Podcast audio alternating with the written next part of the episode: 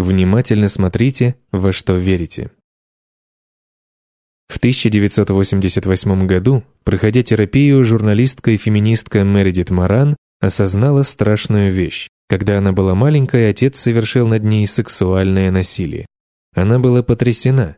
Ее память начисто вытеснила этот кошмар, и большую часть своей взрослой жизни Мередит пребывала в неведении о нем. Но в возрасте 37 лет она поговорила с отцом, а также рассказала о случившемся своей семье. Новость привела в ужас всех ее близких. Отец категорически отрицал свою вину. Одни члены семьи встали на сторону Мередит, другие — на сторону ее отца. Семья раскололась. Боль, которую Мередит уже давно ощущала в отношениях с отцом, задолго до этого обвинения расползлась как плесень во все стороны. Она разъединила всех, а в 1996 году Мередит осознала другую неожиданную вещь. Сексуального насилия не было. Можете себе представить ее чувства. Как же она так ошиблась? А вот как. С помощью благонамеренного терапевта она попросту выдумала свои воспоминания. Истерзанная чувством вины, она предприняла колоссальные усилия, чтобы помириться с отцом и остальными родственниками. Постоянно извинялась и пыталась объясниться, но было уже поздно. Отец вскоре умер, а прежние отношения в семье вернуть не удалось. Но оказалось, что Мередит не одинока. Вот что она рассказывает в автобиографии под названием «Моя ложь. Подлинная история о ложной памяти». В 1980-е годы многие женщины обвиняли родственников мужчин в сексуальном насилии, а годы спустя сознавали свою ошибку. В то же десятилетие масса людей заявляли о сатанинских культах совращающих детей. Полиция проводила расследования в десятках городов, но не нашла никаких подтверждений тому, что описанные безумные оргии и впрямь имели место. Почему же люди стали внезапно выдумывать воспоминания о жутком насилии в семьях и культах? И почему все это произошло в 1980-е годы?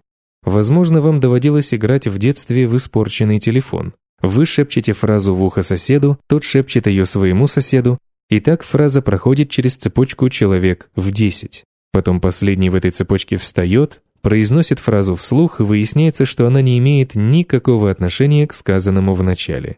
В целом, так и работают наши воспоминания. Мы переживаем некоторые события, уже через несколько дней мы помним о нем не вполне точно, словно нам шепнули на ухо, а мы не все расслышали. Затем мы рассказываем о нем собеседнику, заполняя пробелы домыслами, чтобы история имела цельный вид, а мы не смотрелись глупо. Затем мы сами уверуем в эти маленькие дополнения к сюжету и в следующий раз повторяем их. Тут вкрадываются еще некоторые модификации. А год спустя мы рассказываем по пьяной лавочке эту историю так, что в ней выдумок еще больше. Скажем откровенно, она на треть выдумана. Еще через неделю протрезвев, мы не хотим признаваться, что наврали с три короба, а потому следуем модифицированной версии, попутно внеся еще некоторые коррективы. А еще лет через пять рассказ будет верен от силы наполовину, но мы готовы божиться и клясться могилой матери, что все так и было. Мы все так поступаем. Вы так поступаете, и я так поступаю. Какими бы честными и благонамеренными мы ни были, мы постоянно вводим окружающих и себя в заблуждение по той простой причине, что наш мозг нацелен на эффективность, а не на точность. Мало того, что у нас худая память, настолько худая, что очевидцам не всегда верят в залах суда, еще и наш ум чрезвычайно предвзят. Почему? Наш ум всегда осмысляет текущую ситуацию, исходя из наших взглядов и нашего опыта. Каждая новая информация соотносится с ценностями и выводами, которые мы уже имеем. В результате мозг постоянно предвзят в пользу того, что мы считаем истиной на данный момент. Если у нас отличные отношения с сестрой, мы интерпретируем большинство воспоминаний о ней в позитивном ключе. Если между нами пробежала черная кошка, мы зачастую смотрим на те же воспоминания иначе, объясняя ими свой нынешний гнев на нее. Ее подарок на прошлое Рождество кажется уже не теплым, а снобистским, а тот случай, когда она забыла пригласить нас в свой домик у озера, выглядит уже не милой невинной ошибкой, а вопиющим пренебрежением. Выдуманный Мередит рассказ о сексуальном насилии становится понятнее, если учесть ценности, из которых проистекали ее верования. Во-первых, большую часть жизни ее отношения с отцом были натянутыми и непростыми. Во-вторых, у нее была серия неудачных интимных отношений с мужчинами, включая несчастливый брак. Одним словом, если говорить о ее ценностях, она настраивала себя так. От близких отношений с мужчинами не жди ничего хорошего.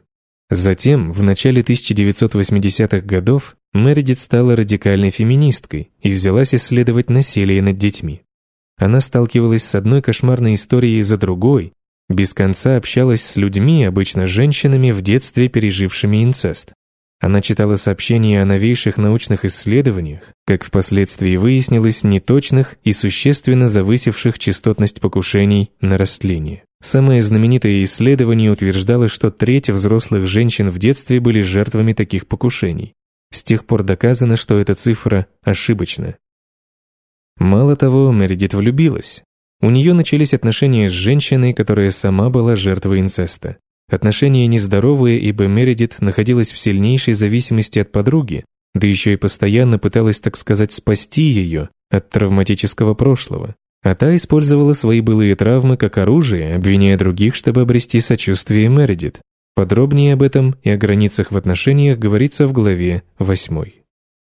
Отношения же Мередит с отцом ухудшились еще сильнее. Он был не в восторге от ее лесбийского увлечения, и она зачастила к психотерапевтам. Психотерапевты, чье поведение определялось их собственными ценностями и убеждениями, снова и снова уверяли ее, что она несчастлива не только из-за стрессов на журналистской работе и неудачной личной жизни. Есть что-то еще, что-то более глубокое. Примерно в это время в моду вошла так называемая терапия подавленной памяти. Психотерапевт вводит клиента в трансоподобное состояние с целью заново пережить забытые случаи из детства и убрать негатив. Зачастую такие воспоминания позитивны, но идея состоит в том, что среди них есть и воспоминания о травмах. Что же вышло? Бедная Мередит, несчастная и погруженная изо дня в день в истории инцеста и насилия над детьми, сердитая на отца и имеющая опыт одних лишь негативных отношений с мужчинами, казалось, обрела единственного человека, кто понимал и любил ее, женщину, которая сама пережила инцест. Да еще Мередит угодила в лапы психотерапевта, который снова и снова требовал вспомнить то, чего она не могла вспомнить. И вуаля, перед нами идеальный рецепт выдуманного воспоминания о сексуальном насилии. Когда наш ум обрабатывает какой-то опыт, он пытается согласовать его с прежним опытом, прежними чувствами и убеждениями. Однако зачастую мы попадаем в ситуации, где прошлое и настоящее противоречат друг другу. Новый опыт бросает вызов всему, что мы привыкли считать верным и правильным. И тогда в попытке достичь когерентности наш ум подчас выдумывает ложные воспоминания. Увязывая нынешний опыт с воображаемым прошлым, он позволяет нам сохранить смысл, который мы уже отыскали. История Мередит не уникальна. Более того, в 1980-е и начале 90-х годов сотни невинных людей были ложно обвинены в сексуальном насилии при сходных обстоятельствах. Многие из них попали в тюрьму. Представьте, что психотерапевт внушает подсказки человеку несчастному, да еще и начитавшемуся сенсаций в СМИ. Идет настоящая эпидемия сексуального насилия и сатанинских культов, и вы тоже можете стать жертвой.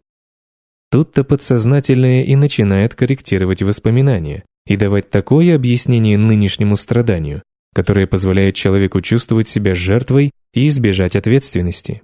Терапия подавленной памяти активировала эти подсознательные желания и придавала им форму реальных, с виду, переживаний. Этот процесс и состояние ума, которое получается в результате, сделались настолько распространенными, что им придумали название «синдром ложной памяти». Это стали учитывать в суде. Тысячи психотерапевтов потеряли лицензию из-за судебных исков. Терапия подавленной памяти вышла из употребления и была заменена более практичными методами. А современные исследования лишь подтвердили болезненный урок того времени.